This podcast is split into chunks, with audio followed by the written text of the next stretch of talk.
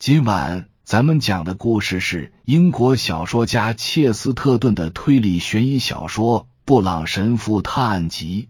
话接上回说道：“那么，秘书煞有介事的低声说道：‘那么，我猜只剩下第三种可能了。我们还不能下此定论。’督察的回答令哈克深感恼火，因为他干什么都火急火燎。但是通常总有那么一两件事是人们想要弄清楚的，比如说。”人们可能想要了解他的财产状况。你知道谁会继承他的遗产吗？作为他的私人秘书，你知道他立了什么样的遗嘱吗？我这个秘书还没私密到那种程度。年轻人回答说：“威利斯、哈德曼和戴克先生是他的律师，他们在萨福德大街工作。”我认为是他们在保管遗嘱，好吧，我得尽快去拜访一下他们。督察说：“那咱们就马上去见他们吧。”急不可耐的秘书说道。他在屋子里来来回回转了一两圈，突然有了新思路。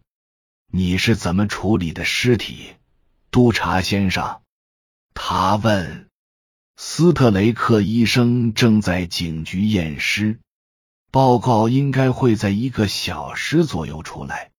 那还有段时间，哈克说道：“我们可以跟他在律师那里碰头，这样可以节省时间。”他说着，突然停了下来，刚刚急切激烈的语气突然变得有些尴尬。是这样，他说道：“我想。”我们现在应该尽量体谅上江女儿的感受。这位年轻女士真够可怜的。她有个荒唐的想法，但是我不想让她失望。她想请她的一位朋友帮忙。那人正好来这儿了。他叫布朗，是位神父或者牧师什么的。他把他的地址给了我。我不太相信神父。或牧师什么的，但是督察点了点头。我根本不相信神父或牧师，但我很相信布朗神父。他说：“我碰巧在某个古怪的珠宝案中跟他打过交道。他真该做个警察，而不是做神父。”哦，那好吧。气喘吁吁的秘书边说边走出了房间。让他也在律师那跟我们会合吧。于是，他们急匆匆赶到临近小镇律师办公室，与斯特雷克医生会面。发现布朗神父已经到了。只见他双手交叠放在粗笨的雨伞上，正与办公室里唯一在场的律师愉快的交谈。斯特雷克医生也到了。但显然是刚到不久，因为他正小心翼翼的将手套塞到自己的高顶礼帽里，又把帽子放在了靠墙的小桌上。神父戴副圆圆的眼镜，圆圆的脸上喜气洋洋。与神父交谈的白发老律师也是满脸快活的笑意。由此来看。医生尚未告诉他们有人死亡的消息，终究还是一个美好的早晨啊！布朗神父正说道：“那场暴风雨好像跟我们擦肩而过了，天上还飘着几大团阴云，但到现在为止一滴雨也没下，一滴也没下。”律师摆弄着一支钢笔，应和道。他是第三位合伙人，戴克先生。现在天上是万里无云，真是个度假的好天气。这时他才感觉到有人来了，抬头看了一眼，将笔放下，站起身来。哦，哈克先生，你还好吗？听说上江很快就要回家了。这时哈克开口了。他的声音有些飘渺，在屋子里回荡着。很遗憾，我们带来了坏消息。克雷文上将在回家途中溺水身亡了。在静静的办公室里，气氛陡然发生了变化。两人猝不及防，僵在了原地。他俩盯着说话的人，似乎刚到嘴边的笑话冻结在了他们的嘴唇上。他们都重复了一遍“溺水”这个词，面面相觑，又转头朝向公布这个消息的人，接着便七嘴八舌的提了一串问题：“什么时候的事？”神父问：“在哪儿发现了尸体？”律师问道：“发现尸体的地点？”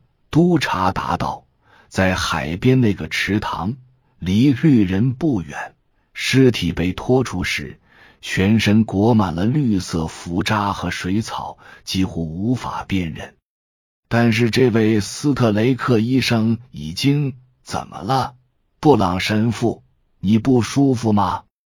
绿人。布朗神父的声音有些发抖。我很抱歉，我有点失态了。到底怎么了？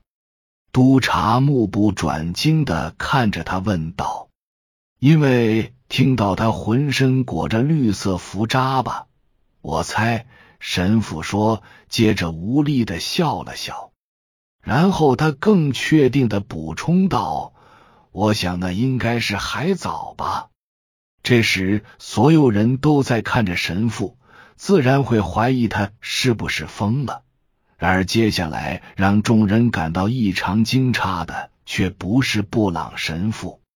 在一阵死寂过后，医生发话了：“斯特雷克医生是个不同寻常的人，仅看其外表便可了解一二。”他又高又瘦，衣着正式，并带着职业特征，却又保持着自维多利亚中期以来便已罕见的风尚。